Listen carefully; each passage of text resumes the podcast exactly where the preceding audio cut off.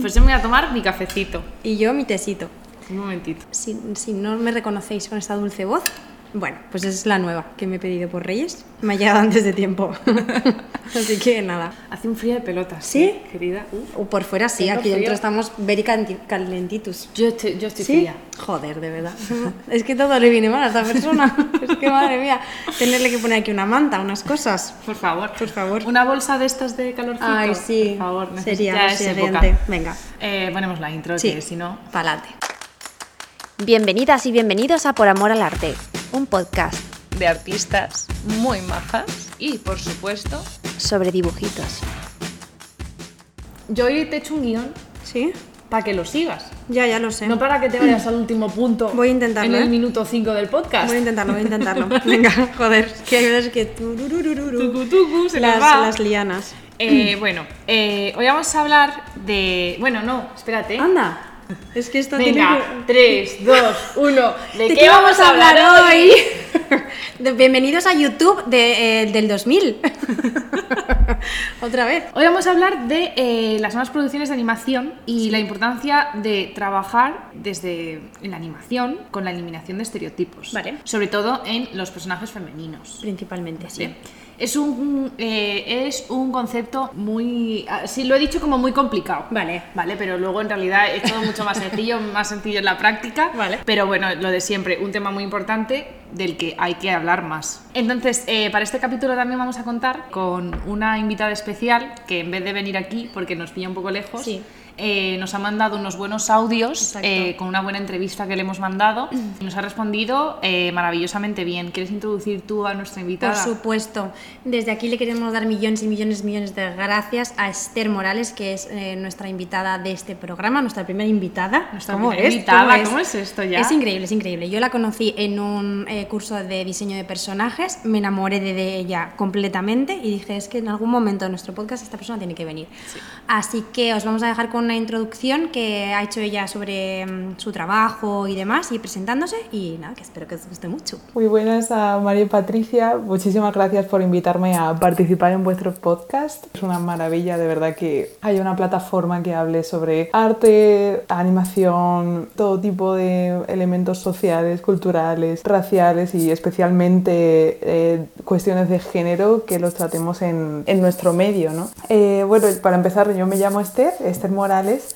Eh, soy diseñadora de personajes en Cartoon Saloon. Es una empresa de animación de Irlanda, en Kilkenny, en una ciudad pequeñita del, del sureste. Y nada, llevo aquí ya casi cinco años trabajando, diseñando personajes para, para series, películas y varias, vamos, todas las producciones que van llamando. Y mientras también, y antes de venir aquí, he estado trabajando como freelance, como diseñadora de personajes en, en producciones para Netflix o Giggleback, Anima México, Les Edición Albert René y bueno, en diferentes compañías de animación y de ilustración antes de eso, cuando estaba en España. También me gusta mucho impartir clases, o sea, llevo haciéndolo mm, casi desde que acabé Bellas Artes, que yo estudié Bellas Artes en Salamanca. Entonces empecé trabajando también como profe en, en Madrid, en una escuela que se llama Trazos, viajando a diferentes sitios, he estado dando clases en, en la escuela de Gobelin en París y de Animation Workshop en, Dinamarca. Y bueno, han sido oportunidades geniales que desde luego en estos temas que, que nos competen hoy, para mí ha sido súper clave. En plan, poder conocer gente de todas partes del mundo, de todo tipo de opiniones, de culturas, de géneros, de razas diversas. O sea, creo que no hay nada mejor que, digamos, dejar la zona de confort, aunque suene muy típico, o el entorno al que uno está acostumbrado, salir de esa burbuja y descubrir que el mundo es mucho más grande ¿no? de lo que pensamos y, y así es como más se alimenta como esta especie de postura más empática con las cosas. Entonces, con todo esto, eh, ya sabiendo quién es Esther, va a participar en este podcast y va a aportar un poquito a todas estas preguntas, todos estos puntos que vamos a hablar sobre, pues bueno, las pequeñas producciones, lo que se está haciendo, cosas que están cambiando, las cosas que no, las carencias, las virtudes, todas estas cosas. ¿Decimos lo bueno? Sí. pero hay que también decir lo malo. Hombre, nos estamos centrando últimamente sobre todo en lo malo, la verdad. Pero y lo que mola, lo Es- malo. eso sí, eso y lo sí. Que, y lo, lo que te gusta. A ver, no, a ti no tanto. A mí igual. no tanto, porque yo la verdad que soy bastante que yo, o sea, como que me encuentro bien en todos los en todos los ámbitos, como que me cuesta como parar a reflexionar sobre, sobre lo que estoy viendo y esto creo que es una problemática en general de, de la parte educacional, ¿no? Que no al final como que no tenemos ese espíritu crítico frente a Hmm. lo que estamos viendo, sino que nos cuesta más darle una pensada a eso y, y ver que, pues, que no solo estamos consumiendo por consumir, sino que qué tipo de material nos estamos merendando.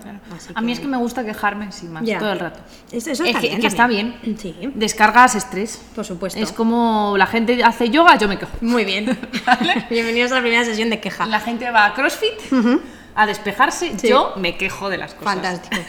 Fantástico. Eh, pero lo que sí estamos observando eh, últimamente que a más producciones pequeñas que no estén pues gobernadas por eh, toda esta megaproducción del dinero, eh, aka Disney, DreamWorks, eh, Netflix. Bueno, Netflix es verdad que abre un poquito la veda porque Sí. hay estudios independientes, pero como todas estas grandes productoras que tienen muchos dineros, Mucho la pela. eh, hay mucha más variedad. Al final eh, son productoras más pequeñas Claro. y sobre todo yo creo que lo notamos mucho en series. Claro. Porque aparte, lo que dijimos en el primer capítulo, hay más mujeres también en el mundo de la animación. Sí. Hay más variedad, no es un círculo tan cerrado. O sea, no entra... También yo creo que como todo en la vida hay menos enchufismo, hay menos eh, el que lleva más años, que ya huele a cerrado, esa persona ataúd, Total. ¿sabes? Es el que dirige todo el cotarro y esa persona pues tiene una mentalidad, pues eh, que mi abuela es más moderna que esa persona Sí. de, de mentalidad, pues imagínate, es muy difícil yo creo cuando son producciones grandes con esas personas dirigiendo, hacer algo que, que- que cambie y que se hablen de otro tipo de estereotipos, que se hable de otro tipo de colectivos, que se hable de todas estas cosas. Pero en productoras pequeñas yo creo que sí que se está haciendo porque no es algo tan cerrado. Claro, y sobre todo porque mm, quizás hay en, os- en esos grupos como más pequeños no tienen esa losa tan grande, ¿no? Claro. Que tienen las empresas grandes que al final pues necesitan llegar a unos objetivos, necesitan llegar a un, a un público mucho más mainstream, a, a unas taquillas, a, a, pues en el caso del cine, en el caso de las series no tanto, pero, pero sí. No es, no es tan pesada, no es, no es tan pesada esa, no, no es tan buque insignia que, que le cuesta menos, menos moverse. Claro, también yo creo que, como dijimos, que hay más mujeres, yo creo que también hay más mujeres que quieren dar su discurso y no se las invisibiliza tanto. Claro. Como dijimos en Disney, de no, es que yo creo que lo que tú quieres decir como mujer, como tú te sientes como mujer es esto. Te estás equivocando. Exacto. Y luego también creo que eh, hay más variedad cultural y racial Sí. y se nota en las producciones pequeñas y se nota en las series con lo que quieren contar y también se nota que hay personas del colectivo Sí. porque yo cada vez en más series sean adultas que esto ya es otro tema aparte de animación más eh, juvenil tirando adulta pero yo creo que también infantil se ve que también hay más personas del colectivo Claro, yo creo que porque también quizás el target es diferente, ¿no? De, Sí. Mm, Pues eso, no, no está tan establecido lo que realmente... O sea, los discursos que se pueden tener en cine que los discursos que se pueden tener en, en series. Claro. Como que es, un espacio como tan poco transitado realmente en, Sí. en relación al cine que, que creo que se permiten como muchas más licencias a la hora de poder contar otras historias y desde otras perspectivas. Fíjate que yo mm, pienso que las series al final son muchísimo más tiempo de visionado. Al final una película máximo que son dos horas. Bueno, si te ves Pearl Harbor son tres horas, ¿vale? Eh, pero quiero decir, creo que son películas que al final se alargan en el tiempo. O sea, es más largo que una película, por lo tanto te va a contar más cosas, vas a tener más información. Sí. Y yo creo que es más fácil también ahí contar toda tu movida. Hmm. Ahí es como de estas cosas que dices, al final es que es una serie, es una cosa que consumes durante más tiempo, durante más días. Por lo tanto, yo creo que para mí una serie es más importante que películas. Eso sí, porque eso se mantienen mucho más en el tiempo y el mensaje dura muchísimo más. Hmm, Al final el ritmo de asimilación de ese contenido es completamente diferente. Tú te administras, ¿no? Eh, sí, Sí. que es verdad que con los ritmos de producciones que llevamos es raro que una persona se vea una serie, un, cap- un capítulo por semana. Rarísimo.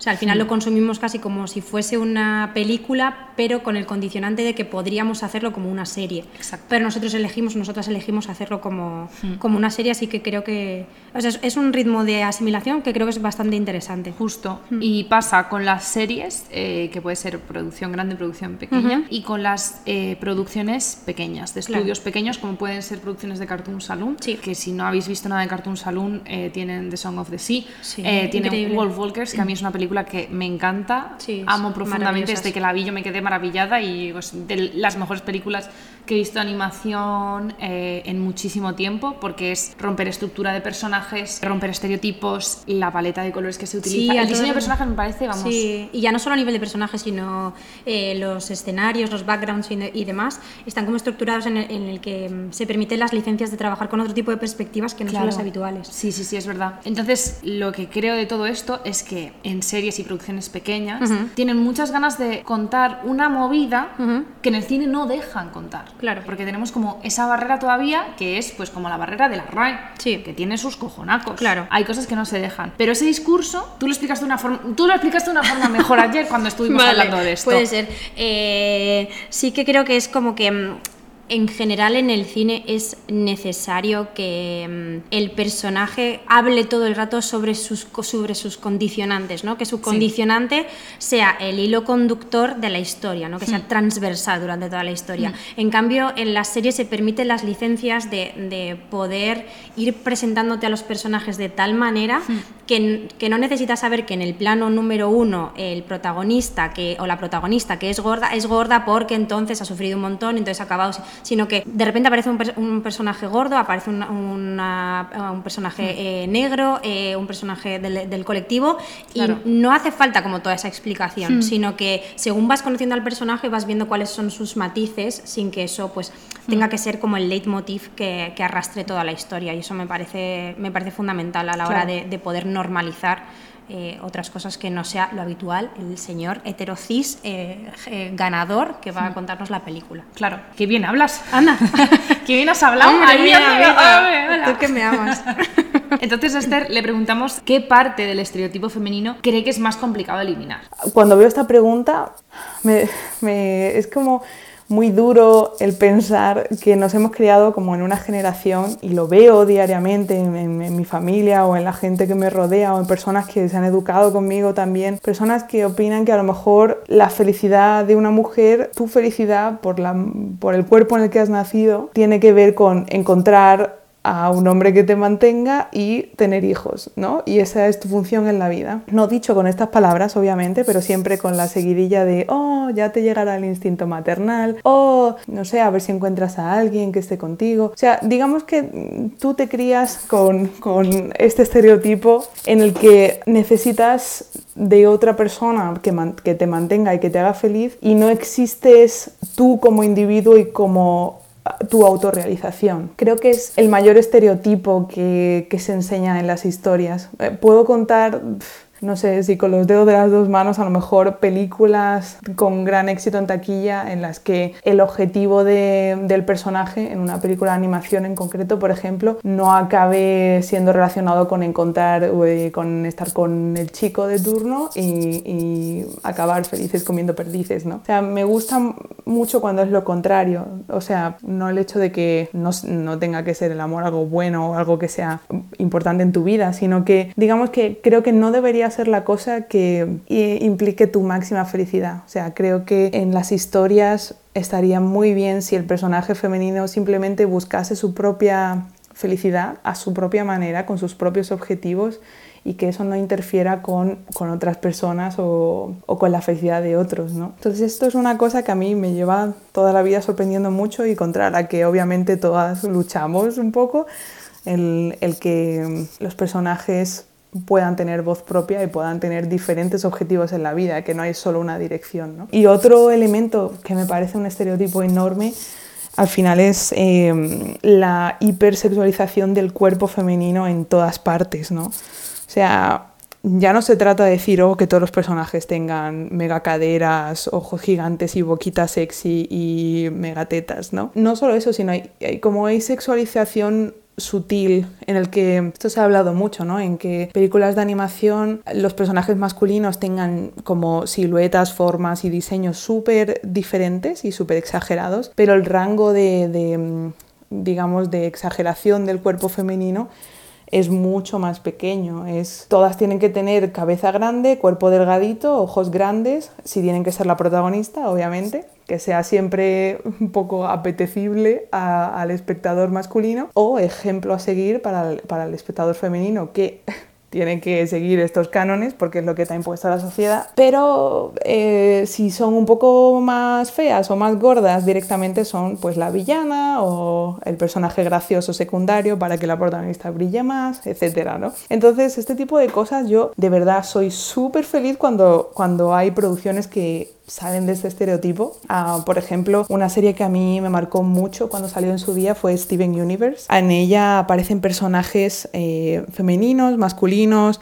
personajes de todo tipo de colores, de géneros, de identidad. Me parece una maravilla de verdad que esto se abra de esta manera y que se normalice el hecho de que no todos los cuerpos son iguales, de que cada persona puede brillar de una manera diferente y que mm, digamos que, mm, que estos estereotipos se empiecen a romper. Y es una alegría de verdad cada vez que se ve esto. También hablábamos eso de que eh, hay muchos estereotipos que ya se eliminan en series. Sí. Que yo creo que es muy fundamental y en producciones pequeñas, en Wolf Walkers, por ejemplo, eh, no hay una sexualización ni un objetivo ligado al masculino de las protagonistas. Es algo más a nivel social, no es tan a nivel eh, la protagonista se quiere casar, no sé qué. Y, creo que además aquí en Wolf Walkers es muy interesante porque mm, igual que tú dices que se trata la parte infantil, creo que es, como muy valioso ver que no se infantiliza, es decir, que no se trata a esas niñas eh, de una forma como todo el rato como con diminutivos o todo el rato como desde la perspectiva de que son personas frágiles y demás, sino que son, son niñas autosuficientes, son niñas que son guerreras, que, que, tienen una visión crítica, no sé, me parece increíble. Y, y, también me parece muy interesante lo que comentaba también Esther sobre que mm, se hace mucho hincapié en que la mujer no solo tiene que estar ligada a esa parte masculina, sino que además tiene eh, una finalidad de maternidad. Claro. Sino que tiene otra, otra finalidad que no es meramente la de mm, soy mujer y por ende tengo que ser madre. Entonces, es verdad que se nos, se nos, olvida muchas veces y esto es un mensaje que prácticamente está latente en, en la mayoría de las Ser madre o casarte, sí, ¿sabes? Por supuesto. Eh, cuando son niñas y no, sí. lo que quieren es ser niñas y hacer su movida de niñas. Y es una cosa muy importante eh, y yo creo que es muy, muy bonito encontrarte en producciones personajes como Robin o como Meth. Sí. La verdad. Luego también lo que hablábamos, eh, las series, eh, yo creo que también tienen muchas más licencias. existen series como Steven Universe donde hay mucha variedad de identidades. se rompe mucho con los estereotipos, lo que es femenino, lo que es masculino. Eh, que es muy interesante verlo por fin en series que son para niños, aunque la, la pueden ver adultos. Exacto, además la eh, directora es, una mujer, ¿no? Sí. Eh, directora y guionista, creo sí, también, sí, sí, ¿no? sí. Luego, Gravity Falls creo que son, es director hombre y guionista hombre, pero Gravity Falls es también una, una, serie que a, mí me encanta, ya lo sabes, que es como que rompe mucho con las estructuras físicas de los personajes y los roles impuestos. no hay un personaje súper, hiper, mega estereotipado y si está estereotipado, se ríen de ese estereotipo, que claro. es lo más, eh, lo más guay de todo eso.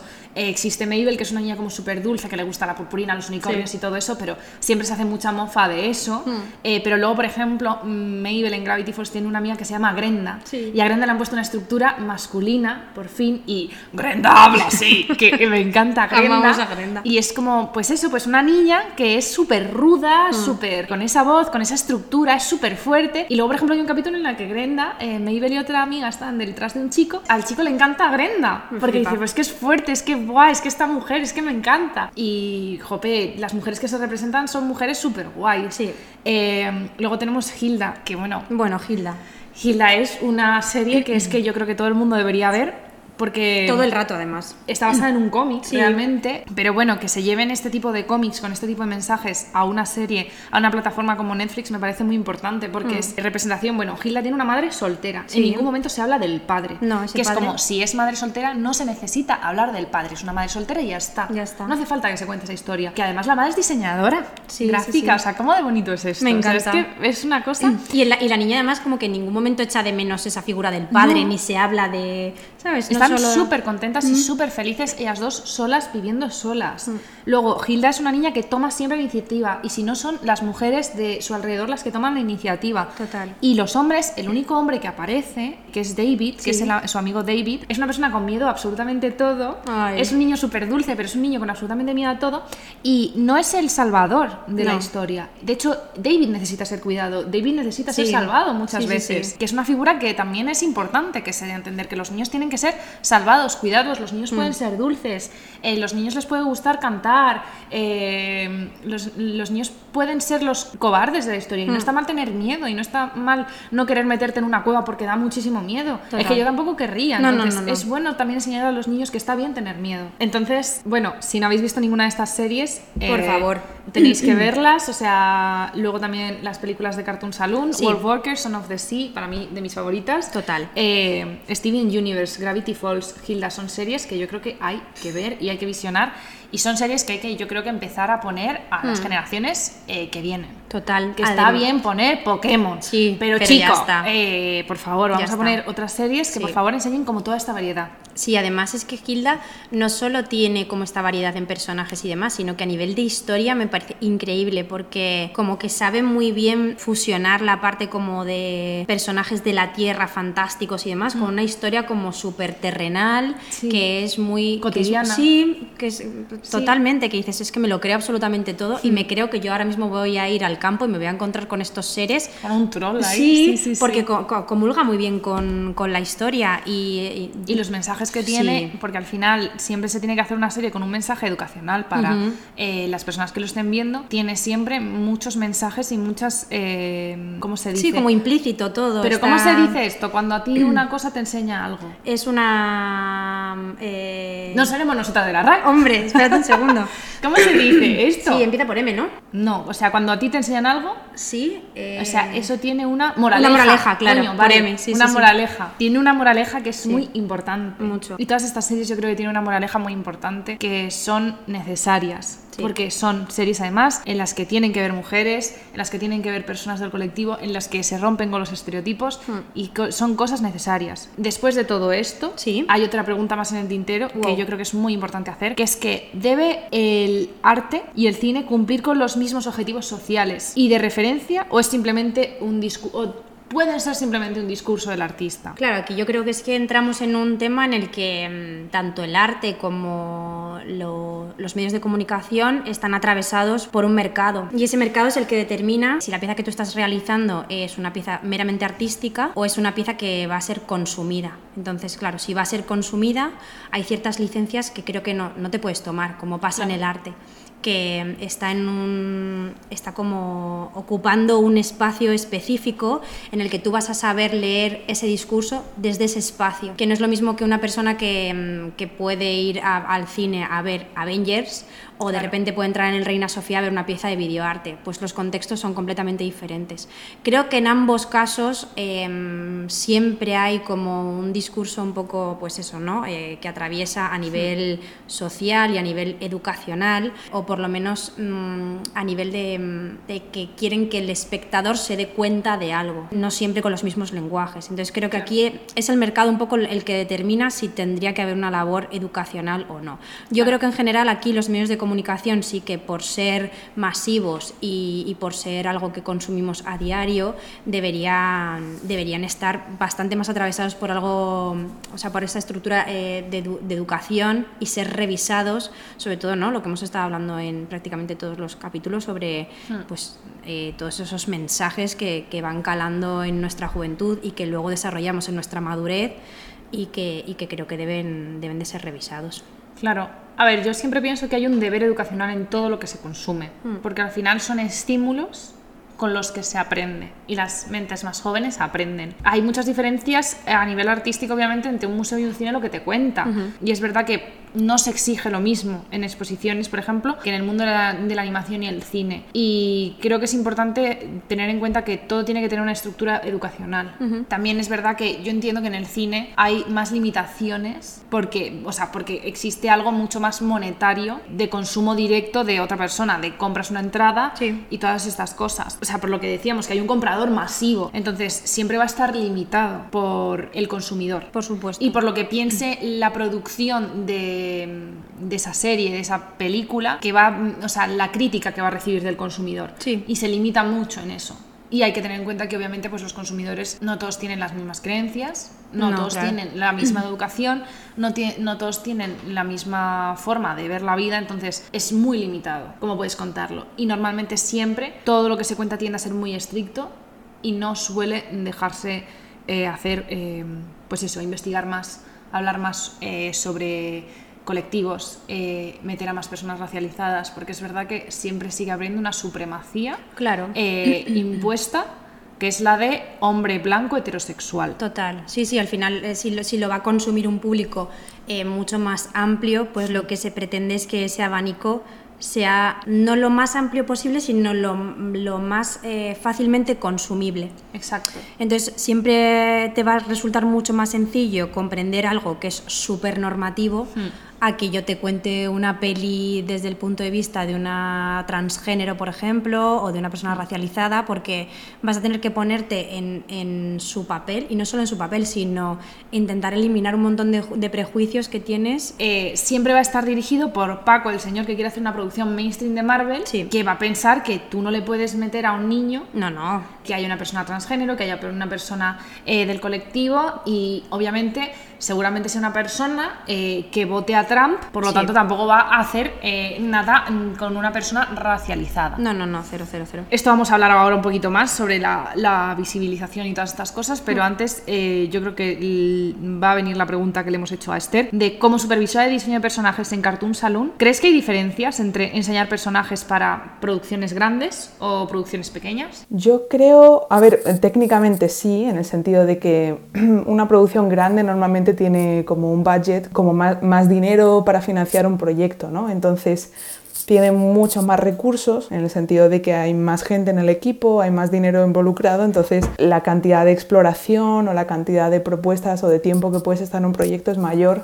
que en un proyecto pequeño, ¿no? Es más una cuestión técnica, porque mm, luego también digamos que entra el factor moral de empresa grande que tiene muchos recursos pero busca mucho beneficio de su producto, en plan, yo qué sé, Disney, tenemos un pastizal, pero lo único que queremos es vender muñecos y sacar más taquilla, ¿no? Al final del día. Que eso obviamente cualquier empresa, lo pongo Disney porque es ahora mismo una de las que más dinero consiguen, no porque, no porque sea la única que hace eso, ni mucho menos, ¿no? Todas las empresas al final, como que son, necesitan un beneficio económico, ¿no? Y lo entiendo. Pero creo que cuanto más dinero está involucrado en la producción, también más grande es la expectativa en taquilla, ¿no? O el éxito de que se lance el producto, ¿no? Entonces, con las empresas pequeñas quizá pasa un poquito más lo contrario, en el que en el sentido en el que quizá no hay tanta expectativa, entonces pueden jugar un poco más con, con hacer algo más diferente o más alternativo. Pero personalmente, como que esto es una cosa técnica así general, pero creo que he encontrado más diferencia en empresas que digamos son de, de lugares distintos, o sea, de, de lugares culturales distintos o de países distintos, que el hecho de que sean grandes o pequeñas. Por ejemplo, me he encontrado en mi experiencia personal mucha diferencia entre cómo se trata al empleado en España o cómo se trata en Irlanda, por ejemplo. Yo personalmente, a ver, he tenido la suerte de nunca encontrarme discriminada por mi género y he tenido mucha suerte en ese sentido. Nunca he tenido un sueldo menor que mis compañeros, ni se me ha escuchado menos por ser mujer, ah, o al menos no he sentido la percepción de que eso fuera así, por suerte. Pero sí que es verdad que conociendo a tanta gente de la industria y tengo tantas amigas que han trabajado en diferentes países, ah, he conocido a personas que trabajando en España han tenido menos sueldo que, sus, que personas con la misma posición siendo hombres o no han podido optar a un, a un, puesto superior, ¿no? tipo supervisor o lead, o sin ir más lejos, el hecho de la cantidad mínima de directoras mujeres que hay en España. O sea, es ridículo el porcentaje comparado con otros países y en general con toda la historia, ¿no? el porcentaje general que hay de, de pocos puestos altos que, que, estén liderados por mujeres. ¿no? En este sentido, en Cartoon Saloon, por ejemplo, yo he participado sobre todo en proyectos liderados por mujeres, dirigidos por mujeres, como Nora Tumi, Luis Bagnall o Nuria Blanco ahora mismo. O sea, son directoras que tienen su propia visión, que han tenido la libertad de poder contar su visión y que de verdad espero que puedan ser ejemplo para generaciones futuras, para que vean que todo eso es posible ¿no? y, que, y que cualquier rol es accesible a cualquier persona. Qué bien habla esta chica siempre. Hombre, ¿cómo es este? Qué, qué bien habla esta chica siempre. La queremos acoger todo el rato a ti. y en los últimos años hemos visto algo de evolución en cuanto a inclusión se refiere, aunque todavía queda un largo camino. Sí, mucho, Hay claro. que decirlo.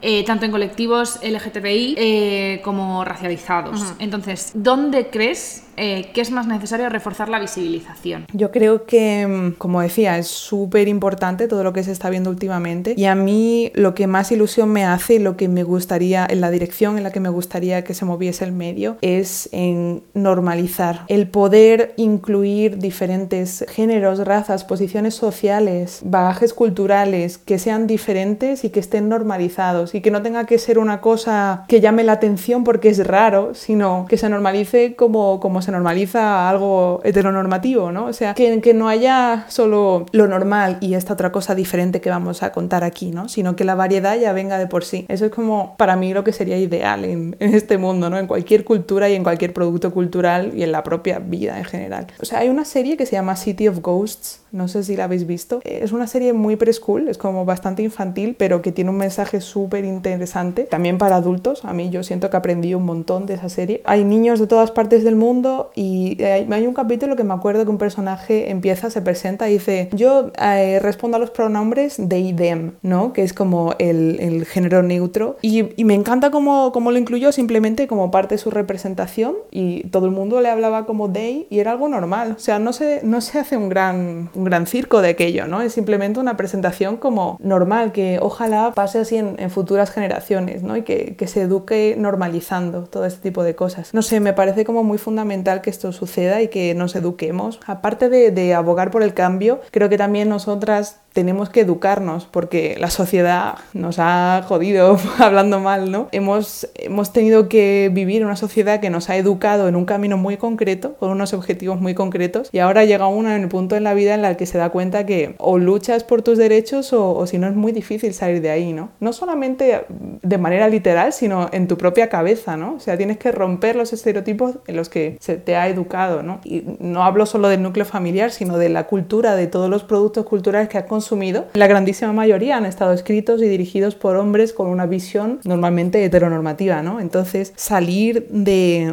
de este círculo es, es difícil cuando no tienes a nadie que te explique, ¿no? Porque es complicado no eh, entenderlo si no, si no te educas a ti misma, ¿no? Descubrir este tipo de cosas siempre me parece importante también. Bueno, es que esto que, que cuenta Esther me parece súper interesante, sobre todo porque, mm, claro, en eso radica la normalización, ¿no? Claro. En realmente la visibilización de todas esas, esas aristas que nos estamos perdiendo, que únicamente nos están enseñando la más obvia y el Sí. resto pues nos las estamos, las, las estamos completamente invisibilizando. Exacto. Yo siempre eh, digo la frase de lo que no se visibiliza, no existe.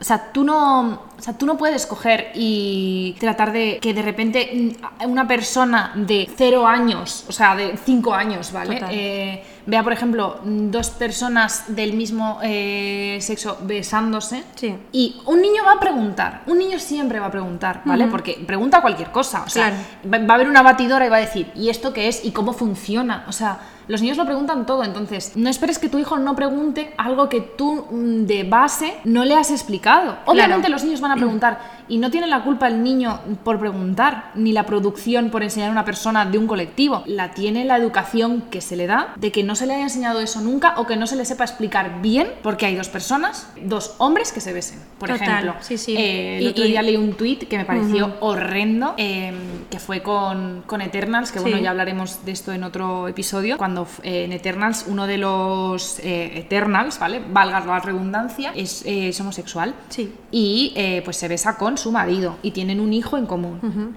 Entonces, eh, Manuel, esta persona, pues que se le ha dado un teléfono y eh, si una persona no puede tener un teléfono, que, n- que- que le quiten el teléfono. Sí. Pues una persona con acceso a Twitter que no debería tener, diciendo, ayer llevé a mis hijos de 6 y 8 años, para empezar, 6 y 8 años, eternas, con la cantidad de sangre, peleas y Mm. eh, violencia que hay, llevas a ver una película altamente violenta. Pero eso a ti no te preocupa. No.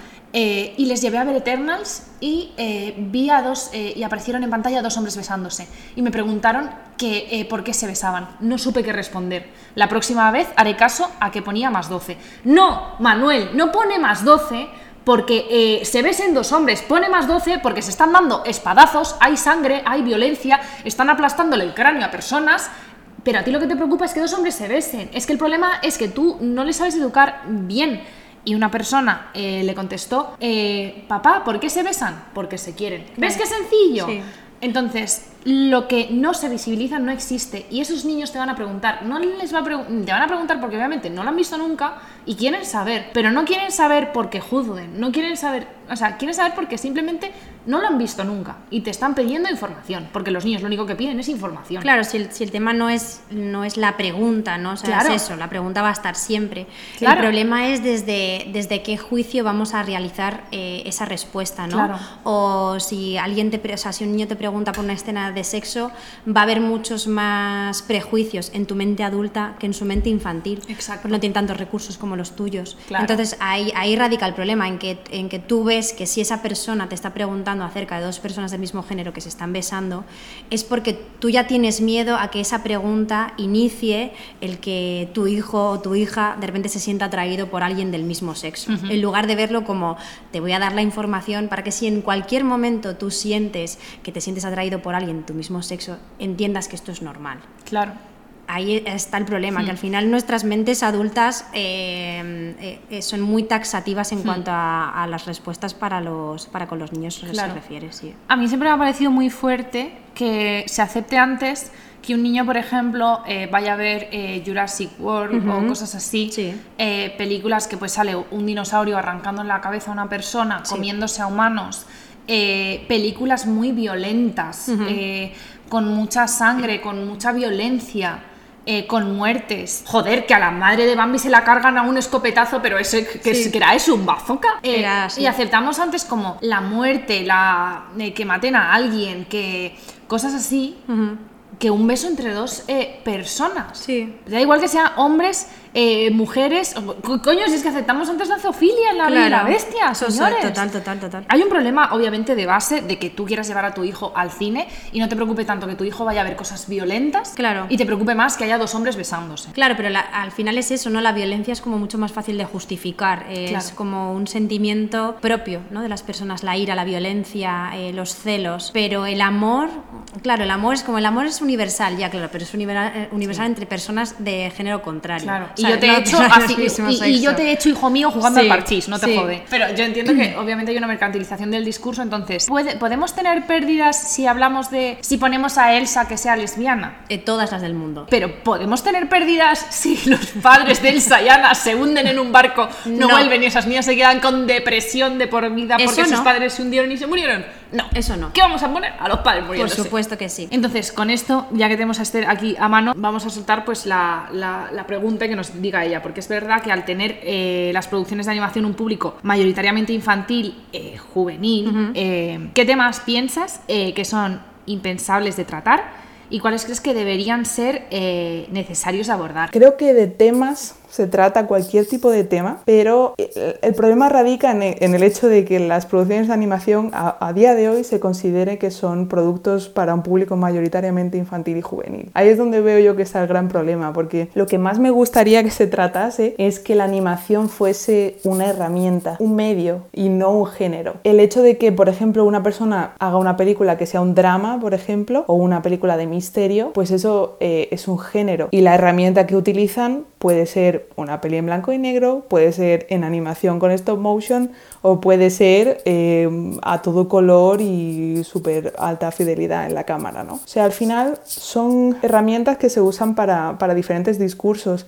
Y a mí lo que me duele, digamos, trabajando en este medio es que la mayoría de personas consideren la animación como un, como un género. Incluso los Oscars, ¿no? La animación se le considera un género, es una categoría aparte, en lugar de considerarlo como un medio con el que se cuenta una historia que puede ser de cualquier género. Puede ser una aventura, puede ser terror, puede ser una comedia, cualquier cosa, ¿no? Y esto es una cosa que me gustaría que se empezase a romper y que cambiase, ¿no? Por ejemplo, creo que el cine en Japón o el cine en Francia son de los más avanzados en este sentido. Ah, no sé, por ejemplo, las pelis de Satoshi Kon a mí me, me gustan un montón, me parecen temas mucho más adultos y cuestiones muy, muy interesantes a nivel emocional, ético, cultural. Eh, Netflix Netflix ahora mismo me parece una plataforma genial que está empezando a lanzar productos un poco más adultos. Y, por ejemplo, la peli de I Lost My Body, que lo presentaron hace poco, me pareció muy interesante con un tema más, más poético, más adulto. Y sí, bueno, eso sería como el principal cambio que me gustaría que se cambiase, porque de temas ciertamente se puede hablar de cualquier tipo de tema, solo cambiar el enfoque de que la animación sea una herramienta o un medio, no, no un género per se.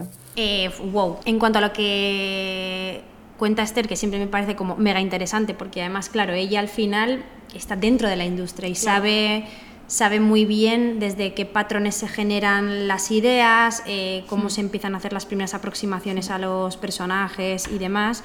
Y, mm, y es verdad que al final, claro, la animación es una herramienta como cualquier otra, o sea, como puede ser la comedia, como puede ser la ficción, como puede ser utilizar blanco y negro, y al final, claro, se está intentando aislar a la animación en lugar de verla como, como un género en sí, sino que es como, vale, pues, es que con la animación se puede contar cualquier cosa, y en lugar de eso se está destinando única y exclusivamente a un género infantil y juvenil, por eso, ¿no? Porque al final la, la, estética está más ligada a lo infantil y juvenil. Claro, y yo creo que dentro de, de, relativamente poco se empezará a apostar. Bueno, yo igual soy demasiado ilusa, ¿vale? Pero yo creo que ya hablando de series como más eh, juveniles tirando a adultas, como pueden ser Arcane, eh, cosas así, creo que poco a poco se va a abrir la veda para hacer una película de animación que sea meramente eh, adulta. Habría como que abrir esas categorías. Y, mm, por ejemplo, en este aspecto, hace 20 años que se estrenó Matrix y junto con Matrix se estrenó una serie de cortos que se llamaban Animatrix,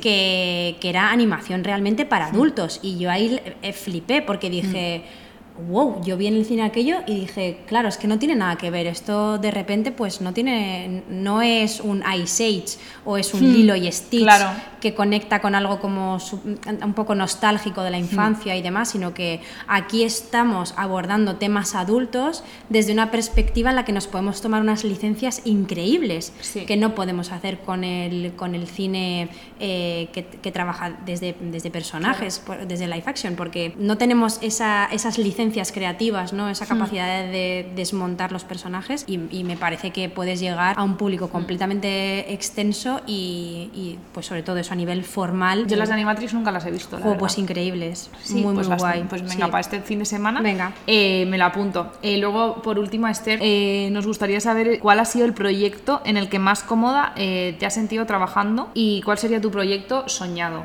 Esther, persona que habla también. Sí, Esther, adelante. Personalmente, la verdad que todos los proyectos que he trabajado en Cartoon Saloon me he sentido súper cómoda y súper escuchada. Creo que quizá también porque he crecido más como persona y como, como artista. Antes de esto, cuando he trabajado en otros proyectos, me ha costado más dar mi opinión o luchar por, por lo que yo creo que, que funciona mejor o por, o por, mis gustos personales, ¿no? Pero siento que en Cartoon Saloon, como siempre se me ha dado la voz de poder comentar mis ideas o de incluso, como en este caso, ser supervisora de un equipo o trabajar con otras directoras. Siempre me he sentido como muy escuchada y muy cómoda. Aquí incluso se aboga mucho por, por charlas de concienciación social. Tenemos muchos como talleres sobre feminismo o eh, diferentes ramas de la cultura o de la educación social en la que todas las personas del estudio pueden asistir. Tenemos ponentes y bueno, no solamente eso, obviamente un montón de talleres sobre arte, sobre diferentes herramientas para animación y es algo que a mí me, me gusta mucho y me motiva mucho en, en esta empresa en concreto. ¿no? O el último proyecto que he trabajado para Netflix, también he tenido una directora de arte mujer, una directora de, de, la película mujer y ha sido un entorno muy interesante porque obviamente no digo que el hecho de que lo dirija un hombre sea malo, por supuesto que no, pero me ha resultado muy refrescante el no tener que explicar cosas, el no tener que decir, no, es que una mujer no pensaría esto, no, es que esto es demasiado como sexualizado o este estereotipo deberíamos romperlo. Es como que en esos proyectos ya se han dado por hecho que estas cosas no tienen por qué existir, ¿no? Y se parte desde, digamos, una base que está ya más arriba, que no tienes que explicar el ABC de lo que significa ser una mujer en el mundo, ¿no? Por así decirlo. Que suena muy obvio, pero a ciertas personas de ciertas edades no les resulta tan obvio, ¿no? Entonces esto es algo que siempre me ha gustado mucho. Es difícil elegir solo un proyecto. ¿Y cuál sería tu proyecto soñado? En esta pregunta, bueno, por soñar, la verdad que lo que más me gustaría hacer en mi vida es poder trabajar en un proyecto en el que el resultado no sea, no lo determine el dinero. Con esto quiero decir que a veces cuando se trabaja en proyectos hay que contentar a un productor o hay que hacer algo con las expectativas de que el público le guste. Entonces mm, me parece cuando se trabaja como desde, como desde el altruismo, desde hacerlo para que sea un mensaje más global o que sea algo que, lo, que realmente te apasiona o que es un mensaje que tú quieres contar porque tienes dentro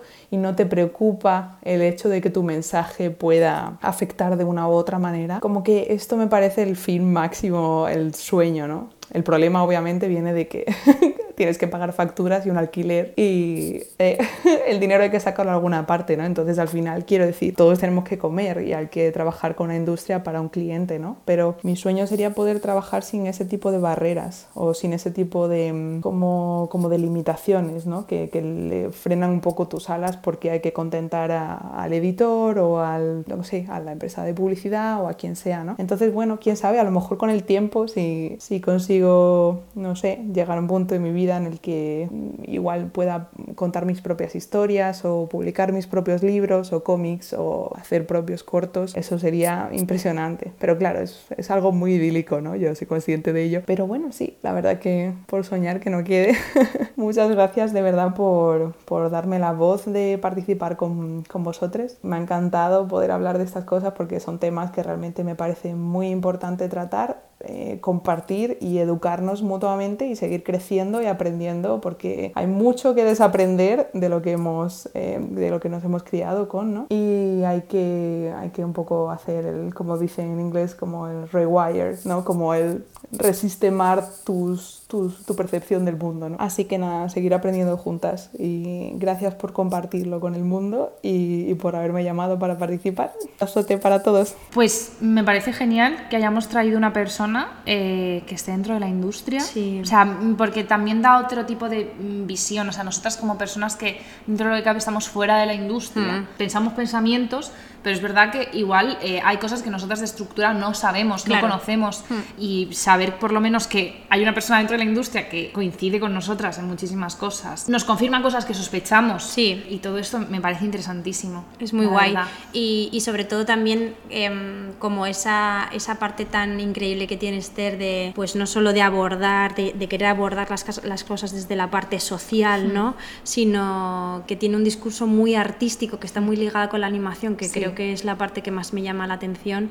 Y em, esas ganas que tiene de desarrollar proyectos personales, que también es muy interesante porque al final, esto lo hablamos mucho, ¿no? Pero si tenéis la oportunidad de poder trabajar en equipo y demás, pues el poder desarrollar un discurso personal y una sí como esta necesidad de, de desde dónde queremos contar las cosas y Sí. qué cosas queremos contar para luego todo eso que vamos investigando a nivel personal poder incluirlo en un proyecto común o en las cosas que vamos desarrollando en nuestro día a día pues pues creo que es súper súper inspirador Sí, eh, hay una cosa que me ha gustado mucho que ha dicho Esther, nos deja como ese rayo de esperanza, que es que ella, por ejemplo, en, eh, en Cartoon Saloon Sí. nunca se ha sentido invisibilizada como mujer, no se ha sentido condicionada como mujer. O sea, me alegra saber que Sí, hay total. productoras en las que como mujer te dan eh, tu lugar, eres la eh, diseñadora de personajes, yo tengo mi movida, pero no te estoy diciendo...